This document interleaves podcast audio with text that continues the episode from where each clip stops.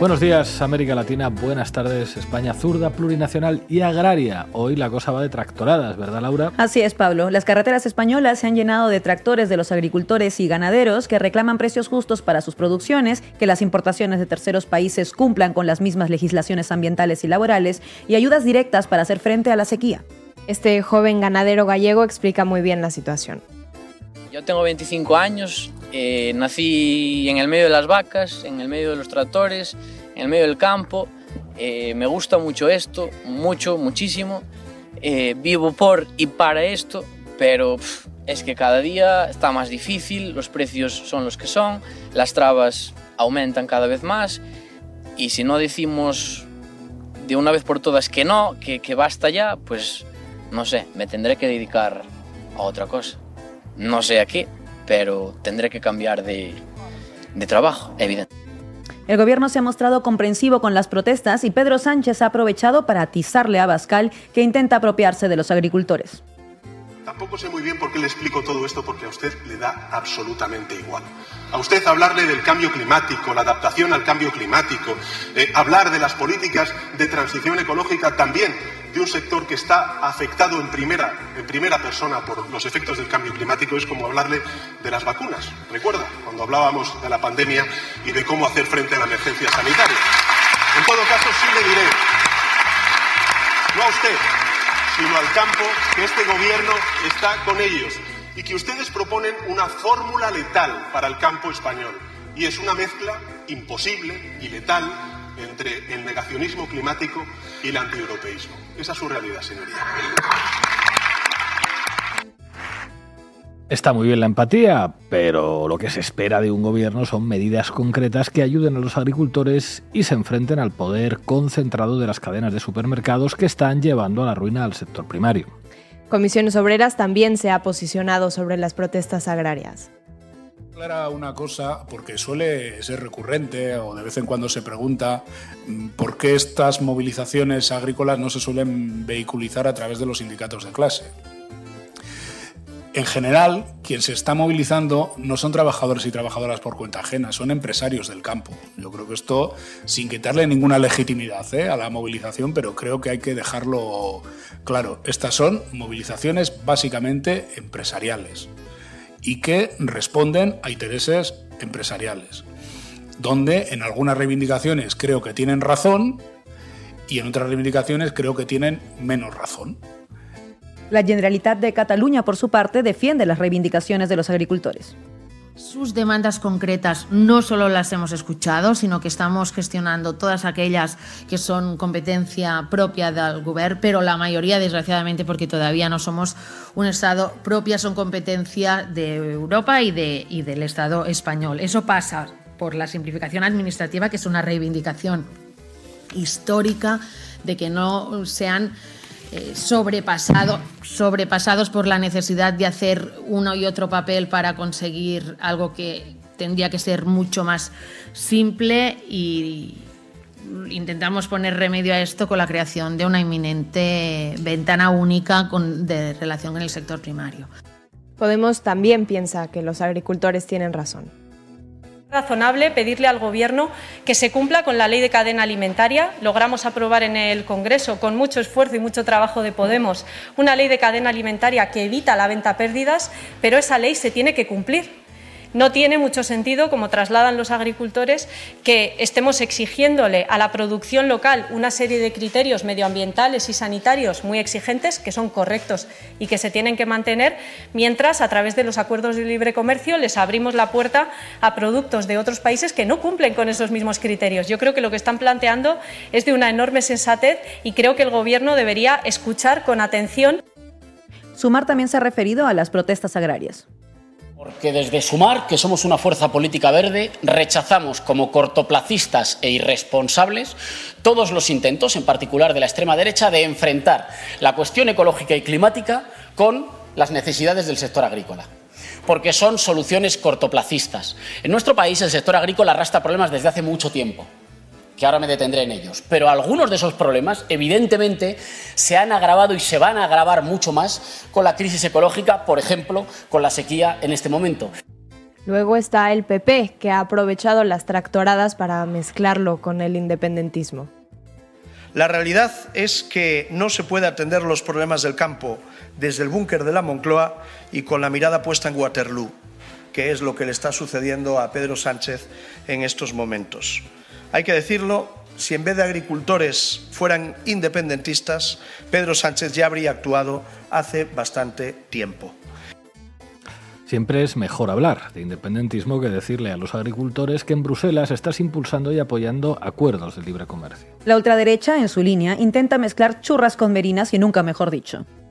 En primer lugar, quiero mostrar una vez más nuestro total apoyo y nuestro total respaldo a las demandas del sector primario y animamos a la movilización, a una movilización que es necesaria por parte de nuestros agricultores y de nuestros ganaderos que llevan años sufriendo la injusticia de las leyes climáticas y de todas las políticas verdes.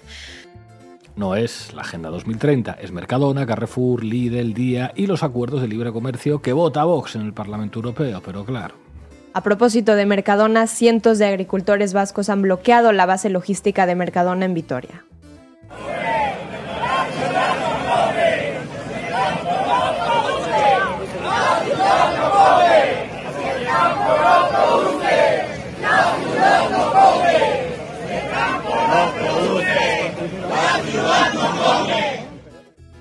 Pues eso, si el campo no produce, la ciudad no come. Si el dueño de Mercadona es uno de los hombres más ricos de España, es a costa de vivir por encima de las posibilidades de los agricultores españoles. La Comisión Europea, por su parte, ha retirado el plan de reducir un 50% los pesticidas y lo han vendido como una medida para ayudar a los agricultores y ganaderos cuando es una medida que ayuda al multimillonario negocio de los agroquímicos. Cambiando de tema, capítulo 4131 de la ley de amnistía. ¿Hay novedades? Las hay. En primer lugar, el Congreso ha dado de plazo hasta el 21 de febrero para que se apruebe la ley de amnistía.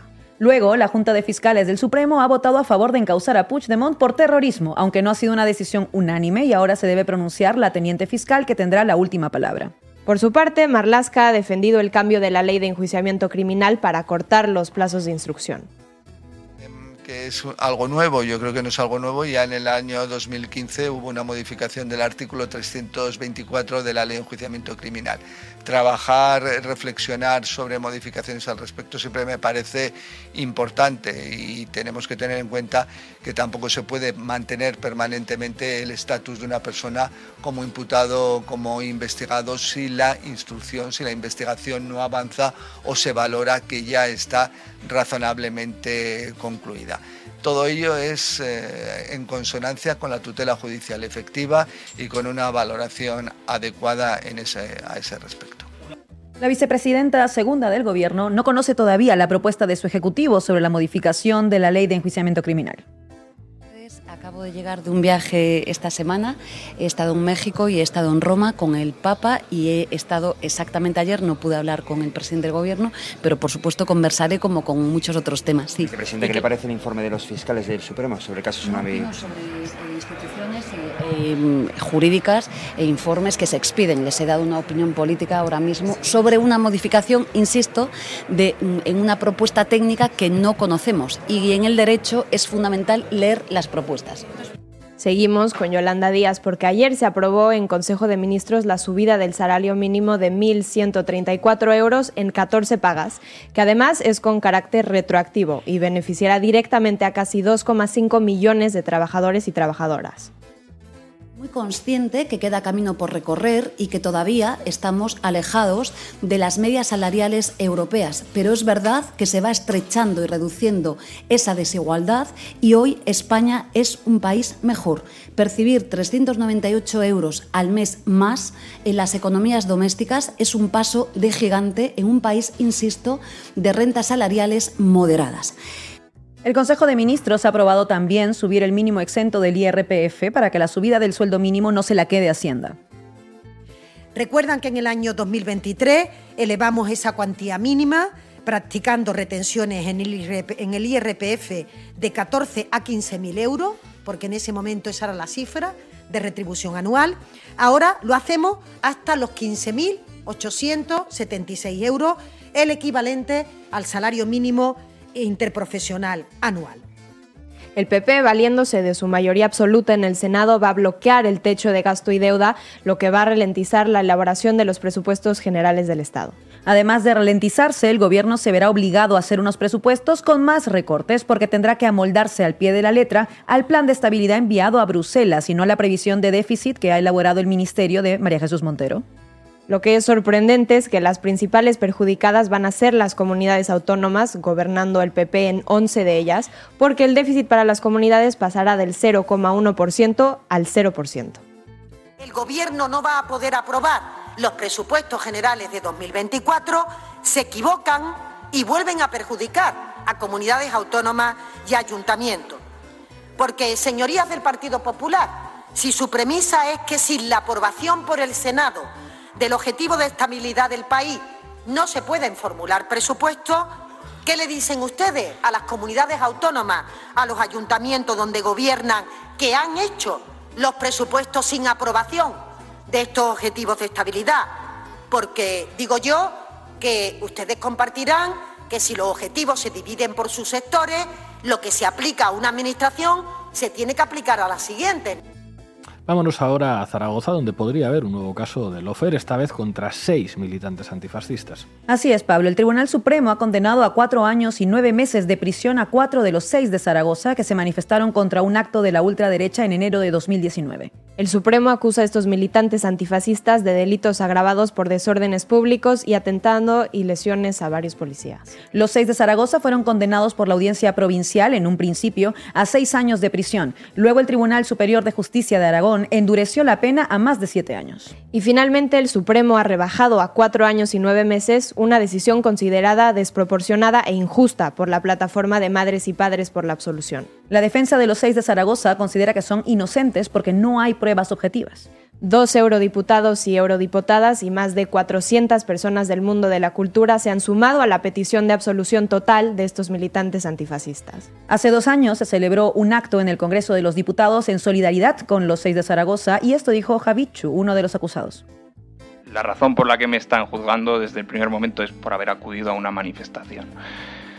Yo fui a una manifestación, esta manifestación termina, hay cargas policiales y yo decido pues ir con unos colegas a tomarme un café con leche. Horas después de, de esto, la policía entra en, en, el bar en el que yo estaba consumiendo mi café con leche y nos señala. Nos señala y, y nos acusa en concreto de ningún acto delictivo, eh, simplemente de, de, haber estado en la manifestación. Y, y ahí es donde empieza la detención, también donde empieza una pesadilla para mí.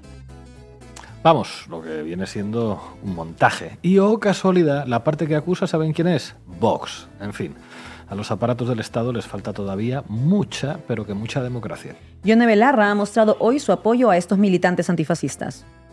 Ministro, me va a permitir que mis primeras palabras sean para mostrar nuestra solidaridad, nuestro apoyo con los seis de Zaragoza seis jóvenes que están siendo víctimas del peor laufer, de la peor justicia reaccionaria en nuestro país y que van a ir a la cárcel simplemente por ser antifascistas.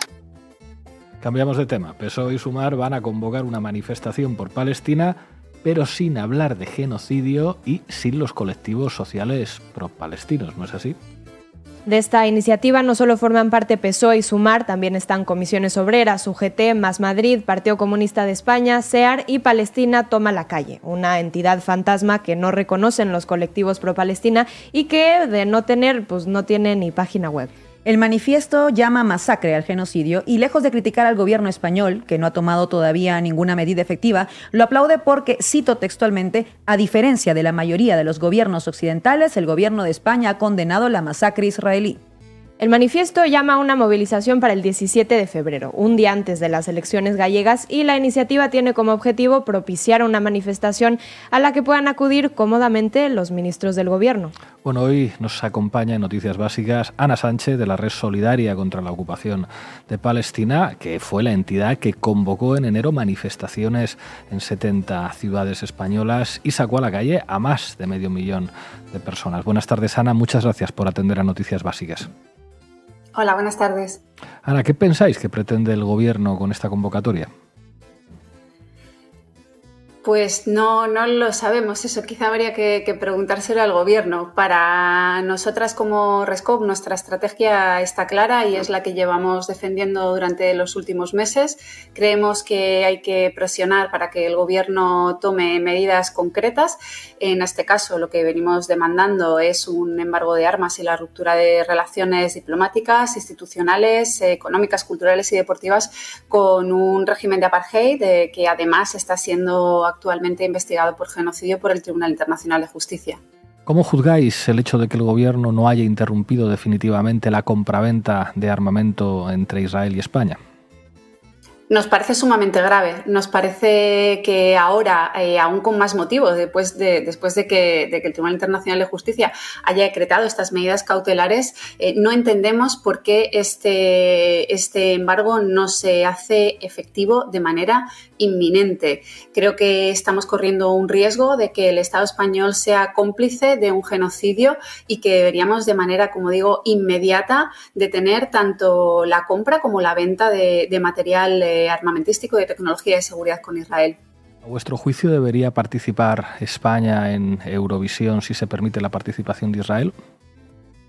Absolutamente no. Creemos que este tipo de, festivales, este tipo de, eventos culturales, eh, lo que hacen es ser una plataforma para que Israel eh, lave su imagen y se muestre ante el mundo como un Estado democrático, eh, como un Estado normal, ¿no? Y que se puedan dedicar a, festejar y a cantar, mientras por otro lado están cometiendo un genocidio en la franja de Gaza. Nos parece que es absolutamente hipócrita que se, que se haya vetado recientemente la participación de otros países alegando vulneraciones de derechos humanos y que no se haga con un régimen de apartheid y con un Estado que está siendo investigado por genocidio en la actualidad.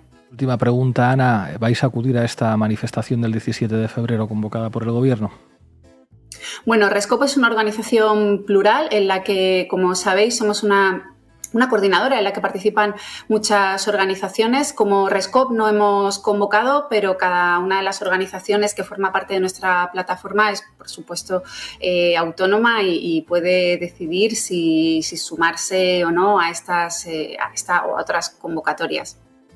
Muchísimas gracias por atender a Noticias Básicas, compañera. Hasta pronto. Muchas gracias. No nos vamos muy lejos. Ayer mismo Pedro Sánchez se reunió con familiares de cautivos israelíes detenidos en Gaza en compañía de la embajadora israelí en España, ante quienes pidió una liberación inmediata y sin condiciones. Por lo que sea, no hizo declaraciones a los medios de comunicación, pero escribió, eso sí, un post en la red social X, ¿verdad, así? Sí, y lo estamos viendo ahora en pantalla. Sánchez dice que no existe justificación con la violencia y habló de la solución de los dos estados. Hombre, la solución es la de un estado, por lo menos el palestino, porque Israel ya tiene estado y además, a la vista de esta reunión, es un estado absolutamente impune, incluso después de asesinar a más de 27.500 personas. En Gaza, las autoridades gazatíes han propuesto un plan de tres etapas para un alto al fuego, en el que durante 135 días se liberarán a todos los detenidos israelíes a cambio de los presos palestinos. Esta es la respuesta que las autoridades gazatíes han dado a una propuesta que la semana pasada presentaron Qatar y Egipto con el respaldo de Estados Unidos e Israel. La propuesta de las autoridades gazatíes incluye tres etapas, cada una de 45 días. Primero, se liberaría a los niños, mujeres, enfermos y personas de más de 50 años que fueron secuestradas el 7 de octubre. A cambio, Israel tendría que liberar a 1.500 secuestrados palestinos, entre ellos a 500 condenados a cadena perpetua o elevadas penas de cárcel, siempre que haya un alto el fuego prolongado. Si ayer hablamos de la ola de incendios que en Chile se ha cobrado la vida de más de 150 personas, hoy tenemos que hablar de la muerte en accidente de helicóptero del expresidente Sebastián Piñera. El exmandatario, que fue el primer presidente de derechas en Chile desde la recuperación de la democracia, pilotaba un helicóptero en la Patagonia chilena en compañía de tres personas con las que iba a comer a la casa del empresario José Cox. Todos lograron salir del aparato menos Piñera, que se hundió en el lago Ranco. El gobierno chileno ya ha anunciado que tendrá un funeral con honores de Estado. Terminamos con Willy Veleta, que ha acudido al inminente desahucio de una vecina de 94 años en un céntrico barrio de Madrid. Creo que de momento trae buenas noticias. Vamos a ver. Hoy se ha parado. Marina tiene cinco días para recurrir por vulnerabilidad en cuanto le llegue la notificación, pero 37 años viviendo aquí, 94 años tiene ella, eh, apenas se puede mover, está en una silla de ruedas. Vamos a subir, vamos a hablar con ella y vamos a hablar también con la gente que ha venido a apoyarla. Bueno, Marina, que llevas ya 37 años viviendo aquí. Sí, sí, 37 años, lo que me gusta mucho. De aquí no me he movido porque el barrio de Lavapié es como si fuera mi casa. Y ahora viene un señor muy avaro que te quiere echar a ti al resto del edificio, con 94 años que tienes. Pues imagínese usted que yo le pueda decir que si me sacan de aquí es para meterme en, en un cajón y ponerme en el cementerio, porque yo de aquí no me puedo mover. Tiene cinco días para hacer una, una alegación y va a salir a daros un beso. Queremos apoyarla y la verdad que nos da gusto saludarla y animarla a que esto continúe. Claro que sí, no hay que caer, no hay que caer. Que salga al balcón. Y que salga al balcón porque nos gusta verla personalmente.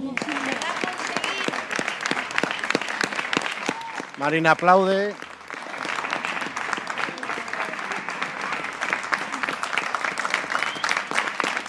Que tienes un montón de medicinas que tendrás tú ya, estás delicada por tu edad, ¿no? Por supuesto, pero está- estoy- los médicos me tienen bajo control. Por eso es que he podido llegar a los 94 años. Y tienes ahí tu pulsador en la muñeca por si hay alguna emergencia, ¿no? Exactamente. Y la he tenido que utilizar varias veces en, en estos dos últimos años atrás. ¿Y qué, qué piensas por las noches cuando ves que te, tiene, que te quieren echar de tu casa después de tantos años pagando de una reforma? Bueno, yo, yo no, no, no, no pienso en eso, porque eh, eh, eso está en manos de mi sobrino Alejandro y yo tengo una confianza extraordinaria en él. Ella no puede, Willy, tener ese, ese, ese estrés con 94 años. Tenemos que salir todos los que la conocemos, yo soy su sobrino, pero todos los amigos del barrio, todo el mundo va a salir a, defenderla porque es que esto es un abuso. Solamente ha fallado nueve meses, en 36 años, nueve meses de no pagar su alquiler y ya la quieren desahuciar sin tener en cuenta absolutamente nada. Pues lo que pasa es lo que va a seguir pasando en este barrio, que cada vez hay más personas vulnerables, los precios de las viviendas suben, eh, las pensiones son o muy bajas o contributivas o no contributivas y no da, no da. La gentrificación está afectando mucho y cada vez vamos a ir cayendo más. Este barrio va, va a ocurrir así, vamos es horrible decir que vamos a caer como moscas porque no somos moscas y eh, necesitamos una solución, pero una solución institucional y general para todo el mundo, porque este caso no es puntual, va a seguir ocurriendo. Este es el tipo de reportajes que justifican la existencia de Canal Red. Muchas gracias, Willy Veleta, por no montar en helicóptero, que te necesitamos mucho, y por poner la mirada donde no la pone casi nadie. Para seguir haciendo este periodismo necesitamos que ustedes se hagan socios y socias de Canal Red. Aquí abajo tienen el enlace. Mañana más y ya veremos si mejor.